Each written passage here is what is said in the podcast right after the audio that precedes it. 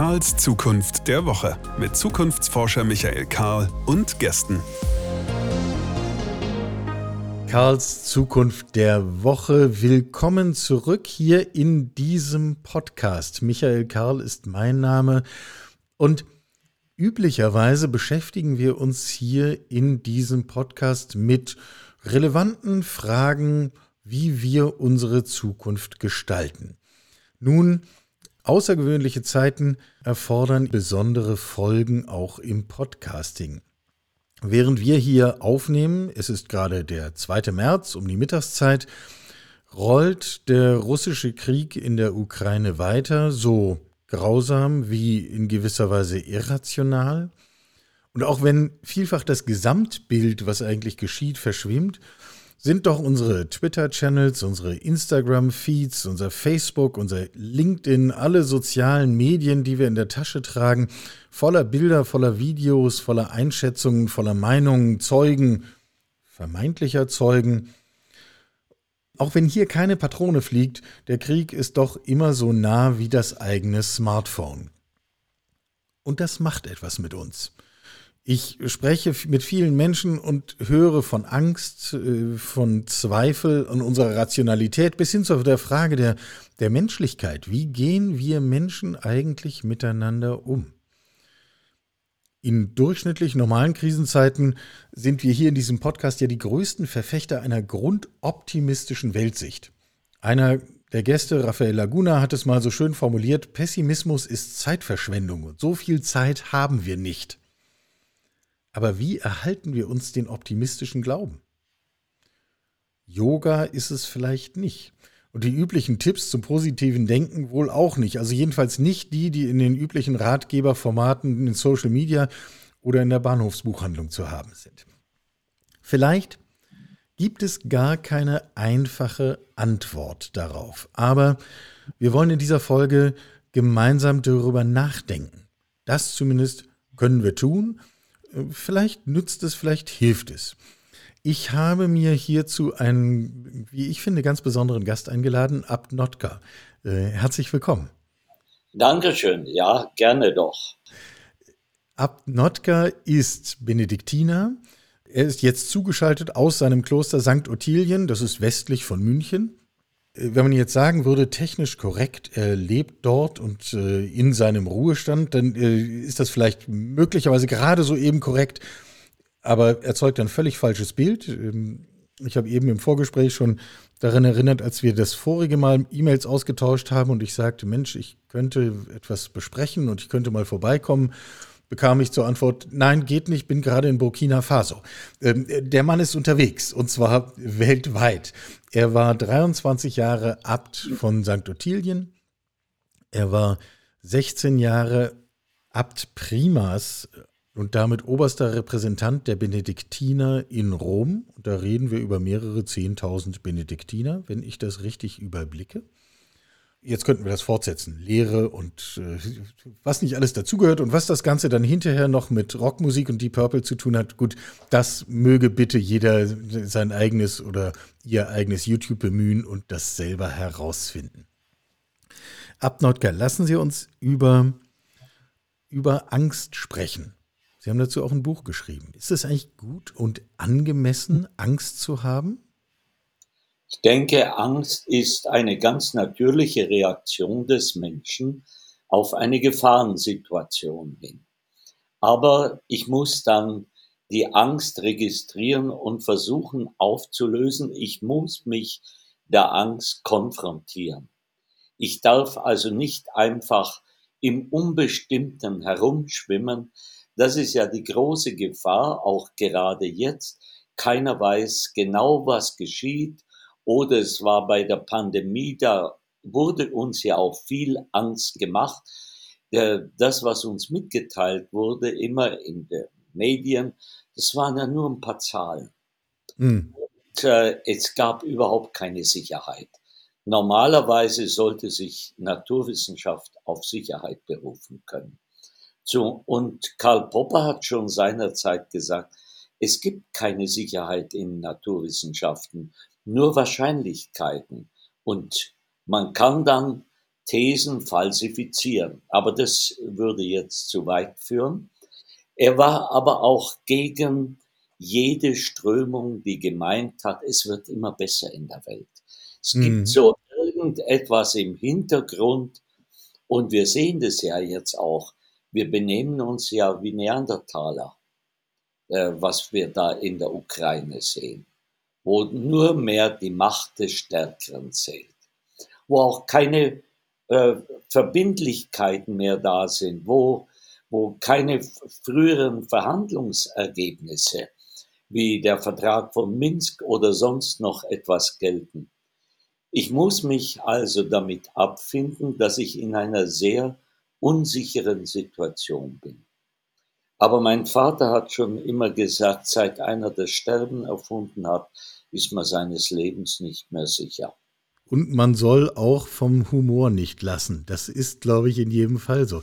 Sie haben eben den Begriff des Konfrontierens verwendet. Wir dürfen uns unserer Angst nicht hingeben, sondern wir müssen versuchen, sie zu konfrontieren. Ja, rationalisieren, auflösen. Wo sind die Faktoren? Ein ganz einfaches Beispiel. Wenn bei mir äh, den, äh, das Licht irgendwo ausgeht, das ist mal kürzlich passiert, auf dem Gang ins Kloster, was habe ich getan? Ich habe mich an der Wand entlang getastet. Denn wenn ich auf die andere Seite gekommen wäre, dann wäre ich vielleicht denn über das Geländer gestürzt. Also da kam eben auch Angst auf. Aber was habe ich getan? Ich habe mir so überlegt, was tue ich jetzt am besten, was mir wenigstens halbwegs eine Sicherheit bietet. Oder wenn es über die Treppe geht, dann rutscht man runter, bis man wieder irgendwo einen sicheren Boden hat aber äh, es geht einfach darum, wieder vernünftig zu reagieren. Versuchen, mit Vernunft das zu analysieren. Nun ist das zweite Stichwort, was ich häufig höre und auch selber emotional nachvollziehen kann. Wir haben ja kaum einen praktischen Einfluss auf das, was da in der Ukraine passiert. Wir erleben das aus einer Sicht der Ohnmacht, als eine Ohnmachtserfahrung wir können hier nichts tun. Wie gehen wir damit um? Ein Stück weit sind wir grundsätzlich ohnmächtig in dieser Welt. Es läuft ja vieles in unserem Leben ab, worüber ich keine Gewalt und keine Macht habe, was nicht in meiner Verfügung steht. Nehmen wir nur mal an Krankheit, das haben wir jetzt auch bei der Pandemie erlebt. Nehmen wir an, dass ein Verkehrsunfall passiert. Nehmen wir vieles andere an, dass ich plötzlich krank werde, dass, ja, ich habe sehr viele Gefahrenmomente erlebt, auch in Afrika, wenn ich dort umeinander bin. Ich bin zum Beispiel im Kongo gewesen, zu einer Zeit kurz vor dem Bürgerkrieg. Und da waren die Barre Rouge, die mit die Rotkappen da. Die haben uns unterwegs aufgehalten, die haben die ganzen Koffer auseinandergenommen und sich ihre Sachen rausgeholt. Ich habe natürlich bewusst immer ein paar Dinge drin gehabt für sie, damit wir lebend davongekommen sind. Aber ich meine, es gehört auch zum anderen, also das Leben ist grundsätzlich etwas Gefährliches oder Gefährdetes. Und da brauche ich einfach auch den Mut zum Risiko dann, und weil es, das ist ja das Irre, weil in unserer Zeit nicht mehr so viel Gefahr da war, äh, so, äh, so, vor der Pandemie würde ich sagen, geht's los mit dem Bungee-Springen. Man versucht Extremsport zu machen, um noch irgendwo einen Kitzel zu erleben und damit also dieses Angstgefühl kann ja auch zu einer Art Kitzel werden, was wir hervorrufen und dann geht es uns ein bisschen besser oder Mutproben zu machen, wie wir schon als Kinder hatten. Und da ist immer eine Gefahr mit dabei. Es kann auch daneben gehen. Aber es gibt auf dieser Welt keine absolute Sicherheit und damit müssen wir uns mal abfinden. Wir müssen auch sehen, wir sind nur Gast auf Erden. Und irgendwann werden wir wieder abtreten, früher oder später. Und das habe ich nicht in der Hand, es sei denn, manche wollen das mit aller Gewalt in der Hand haben und setzen sich selber ein Ende. Aber ich weiß nicht, ob das die Lösung ist. Ist das jetzt eher ein Appell, mutig zu sein oder demütig zu sein? Oder sind das eigentlich zwei Seiten derselben Medaille? Würde ich sagen, ja. Denn wenn ich demütig bin, nehme ich die Situation des Lebens hin, aber dann bin ich auch mutig genug und vertraue, das brauche ich auch ein Stück Selbstvertrauen äh, und äh, fasse den Mut und sage, das packe ich. Ein Stück mit dem Stück Selbstvertrauen, das schaffe ich. Das äh, muss drin sein, ja, ohne groß zu überlegen. Das ist dann auch die Resilienz in einem Menschen, dass er Widerstand erzeugt und sagt, ich gebe nicht einfach nach. Das ist also das reinste äh, Spiel eigentlich des Menschen in seinem Leben. Und ich darf nicht die totale Sicherheit wollen. Wir sind ja in Deutschland die Versicherungsfetischisten geradezu. Also da, da muss alles abgesichert sein. Nur vor dem Tod können wir uns halt doch nicht absichern. Da gibt es dann wieder die Transhumanisten da im Silicon Valley. Ja, die sagen dann, ja, wart noch ein Weilchen, so 20, 30 Jahre, dann wird die natürliche Intelligenz mit der künstlichen verschmolzen, dann hast du ewiges Leben. Nö, sag ich. Das ist kein Leben wenn es äh, nur um meine Hirnplatte geht und äh, eine künstliche Platte. Ich habe auch noch ein Body. Ich möchte schon noch spüren, dass ich lebe. Zum Leben gehört nicht nur die Intelligenz, falls überhaupt eine da ist. Gelegentlich trifft man Menschen, da hat man Zweifel. Aber das wäre jetzt nochmal ein anderes Gespräch, das führen wir an anderer Stelle. Ich komme nochmal auf den Begriff der Konfrontation zurück.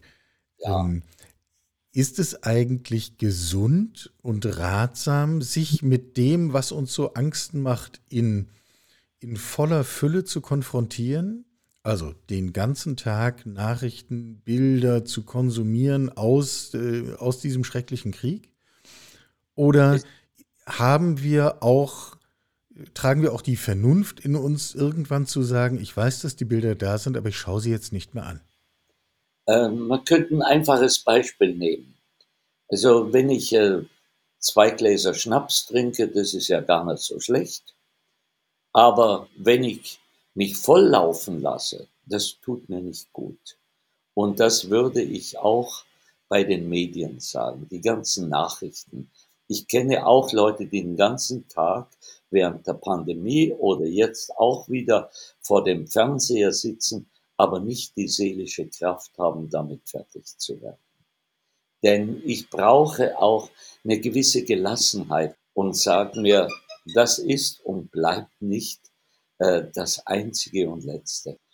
Also ich würde sagen, es gibt auch sowas wie eine Psychohygiene. Der heilige Benedikt hat da auch einen ganz guten Ratschlag. Also am Abend sollen noch die Bücher aus der Heiligen Schrift vorgelesen werden, auch aus dem Alten Testament, aber nicht die Bücher der Könige. Da geht's zu brutal zu. Dann, oder der, entweder heizt das die Mönche an, ich stelle mir noch die alten Kelten und Germanen vor, boah, die dann auch am liebsten Krieg geführt hätten, oder was da auch sexuell alles gelaufen ist im Alten Testament, das, das könnte ja auch die Leute reizen, so dass sie, er sagt, wenn man schlafen, gut schlafen möchte, nimmt man am besten was Einfaches, etwas, was uns nicht aufwühlt. Und ich denke auch hier, ich habe auch zu jemandem gesagt, warum schaust du dir den ganzen Mist von früh bis spät an? Ich schaue halt zweimal diese 100 Sekunden Nachrichten an das reicht mir völlig. Denn der Informationswert ist keineswegs größer. Ich habe gerade vorher noch einmal 100 Sekunden bei ARD nachgeschaut und dachte, vielleicht finde ich dann bei ZDF noch was Besseres. Es ist und bleibt das Gleiche. Und wir müssen einfach abwarten. Wir haben es nicht in der Hand. Wir müssen abwarten, wie die Dinge verlaufen. Und dann versuchen, entsprechend vernünftig zu handeln. Ich spüre bei mir selber auch so einen gewissen Unwillen, äh, dass ich denke, es kann sein, dass hier verbrecherische Aggressoren am Werk sind Ja. und dass sie ihr schlimmes Werk tun. In diesem Fall russische, um es beim Ja. Namen zu nennen. Aber meine positive Grundhaltung, die kriegen sie nicht. Richtig. Ich lasse mich nicht unterkriegen. Das sage ich immer wieder. Ich bleibe noch, äh, eben weil ich weiß, dass diese Welt nicht optimal ist, da, dass so viel Brutalität auch passiert. Deshalb lasse ich mich auch nicht niederziehen. Ich lasse mich nicht herunterziehen. Ich sage, es ist traurig, was ich erfahre, aber das passt in mein Gesamtbild von der Welt und dem Weltlauf hinein. Ich habe dieser Tage jemandem gesagt, wir sind alle von Darwin angesteckt und meinen, die Welt müsse immer besser werden. Und das ist halt in der Moral nicht der Fall. Das weiß ich nur nun genügend aus dem Ordensleben. Ich kann aber durch Askese eine gute Gewohnheit mir aneignen, aber dass die immer bleibt, das ist nicht sicher. Ich kann auch wieder durch negative Einflüsse, der Mensch ist nun mal beeinflussbar, kann ich auch wieder absinken. Und dann passieren Dinge, die ich halt nicht möchte. Aber ich sehe das bei den anderen auch, sage wir, jede Generation muss sich neu bemühen, moralisch gut zu handeln. Und es gibt ja in unserer Zeit Leute, die meinen, die könnten das für immer hinbringen. Aber die täuschen sich einfach. Sei, da hast du aber deicht, heißt es auf Bayerisch. Können wir das übersetzen, bitte, für Norddeutsche wie mich? Da hast du dich aber getäuscht. Wir sind jetzt schon aufs Tun zu sprechen gekommen. Was gebietet uns denn die Menschlichkeit in einer Situation wie dieser? Beispielsweise Flüchtlinge aufzunehmen. Auch miteinander zu reden, einander Mut zu machen. Wenn ich sehe, dass jemand durch diese ganzen Ereignisse übermäßig Angst hat, dann muss ich schauen, ihm die Angst zu nehmen. Muss ich reden, dass er rauskommen kann, dass er alle seine Not äh, und seine Unsicherheit äh, raus, rauslassen kann. Und oft ist es das schon, was letzten Endes dann das Ganze leichter macht. Wenn jemand mal sein Herz ausschütten kann, oh, jetzt habe ich's los. Und äh, da brauche ich vielleicht als Zuhörer kaum ein Wort sagen. Ich muss Leuten die Möglichkeit geben, ihre Angst zu äußern. Und dann werde ich eher Gegenfragen stellen. Ob das vielleicht wirklich so tragisch ist. Wer sagt denn, dass, äh, dass, äh, dass letzten Endes der Krieg zu uns rüberschwappt? Aber ich kenne jetzt schon Leute, wir wollten eine, ein Meeting haben in Wien im Mai. Da haben jetzt Leute schon Angst, dorthin zu gehen, weil Wien ja nicht so weit weg ist von Kiew. Das sind lauter unbegründete Ängste. Aber die sollen ruhig raus und dann werde ich ihnen vorrechnen, wie schnell das eben nicht geht oder wie schnell genauso gut Paris getroffen sein könnte. Und da sind wir dann wieder bei der Annahme, wir könnten das alles kontrollieren, können wir ja nicht. Könnte ich den Gedanken so aufgreifen und, und, und für mich zusammenfassen, indem wir uns Raum geben, die Angst zu äußern, geben wir uns die Freiheit, ins Handeln zu kommen? Ja, und ich würde vor allen Dingen auch sagen, ich kann nicht alles auf dieser Welt kontrollieren. Wir haben ja einen Kontrollwahn. Das ist das eine, dass wir alles kontrollieren können im Idealfall. Und wir haben einen Machbarkeitswahn auch. Wir können ja alles. Ach, wir sind so großartig. In Wirklichkeit sind wir doch recht kleine Geschöpfe und versuchen etwas. Wir können, können viel, wir können bis zum Mars fliegen. Aber was ist das angesichts dieses riesigen Universums? Da kann ich nur grinsen, wenn einer sich was drauf einbildet. Respekt, den habe ich durchaus, aber das macht für mich noch nicht das Leben aus. Und das ist das Entscheidende. Selbst in der Not gibt es noch die wirkliche Menschlichkeit, die Gemeinschaft, das Leben miteinander. Und das zeigt sich dann auch in der Solidarität jetzt mit der Ukraine. Das zeigt sich auch auf diesen Bildern zum Teil, wenn die Mütter mit ihren kleinen Kindern flüchtet. Das erinnert natürlich an den Zweiten Weltkrieg. Mir hat eine Frau auch geschrieben, du, es ist grausam, bei uns schlug die Bombe ins Haus ein, die, jemand hat geschrien, die Bombe ist eingeschlagen, raus. Die Mutter hat ihre drei Kinder unter die Fittiche genommen und konnte sich gerade noch retten und äh, das Haus ist abgebrannt. Und das kommt bei alten Menschen immer wieder hoch. Das sind natürlich Traumata aus dem Zweiten Weltkrieg. Und die kann man nicht ohne weiteres beseitigen. Aber die Frau hat auch mir geschrieben, und trotzdem hoffe ich. Die Hoffnung ist auch eine Kraft im Menschen. Und äh, wo wir nicht wissen, ob es wirklich so ausgeht. Aber der heilige Paulus hat auch geschrieben, äh, eine Hoffnung, die man schon erfüllt sieht, ist keine Hoffnung mehr. Sondern wir hoffen da letzten Endes, dass doch eine gute Lösung gefunden wird.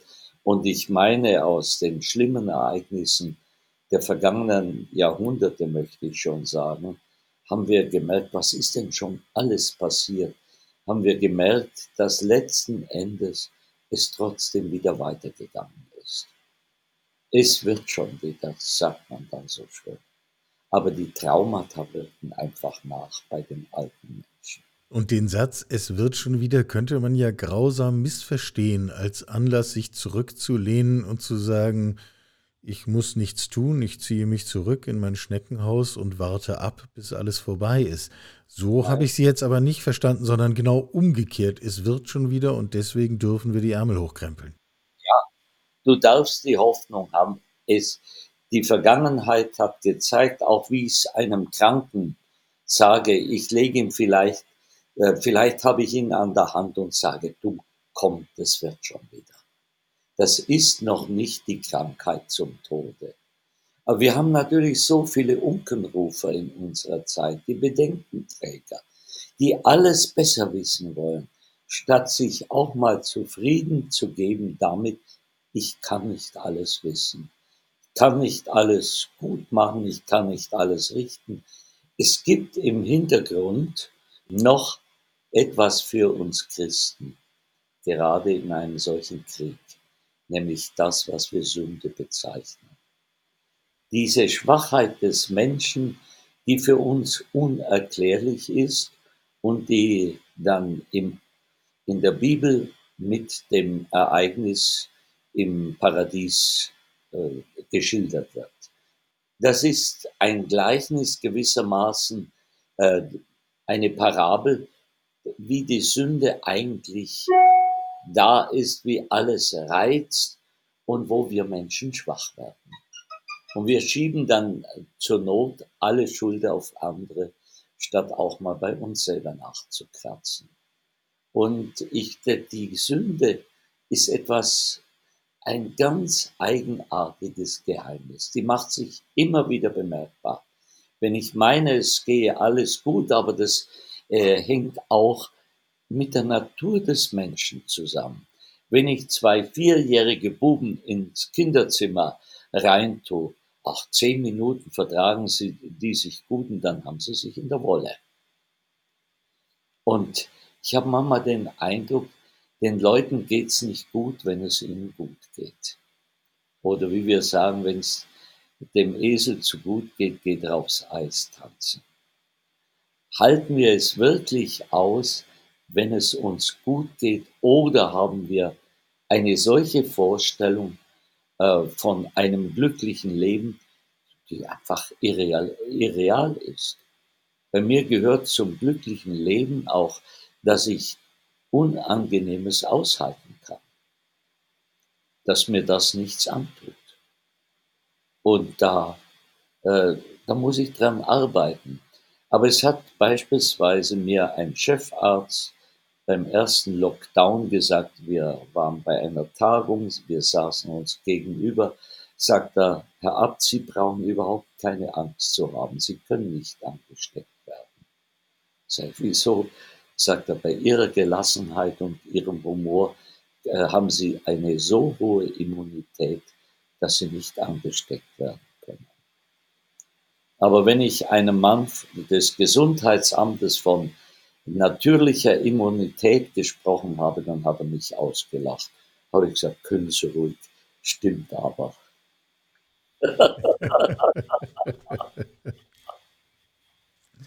Abnotka. Vielen Dank für, für Zeit und für Gedanken. Und in gewisser Weise haben wir ja das getan, was wir eingefordert haben, äh, der Angst Raum gegeben, darüber zu sprechen, um uns selbst damit in die Lage zu versetzen, äh, frohen Mutes und in positiver Grundhaltung äh, weiter durch unser Leben zu gehen. Ja, danke schön.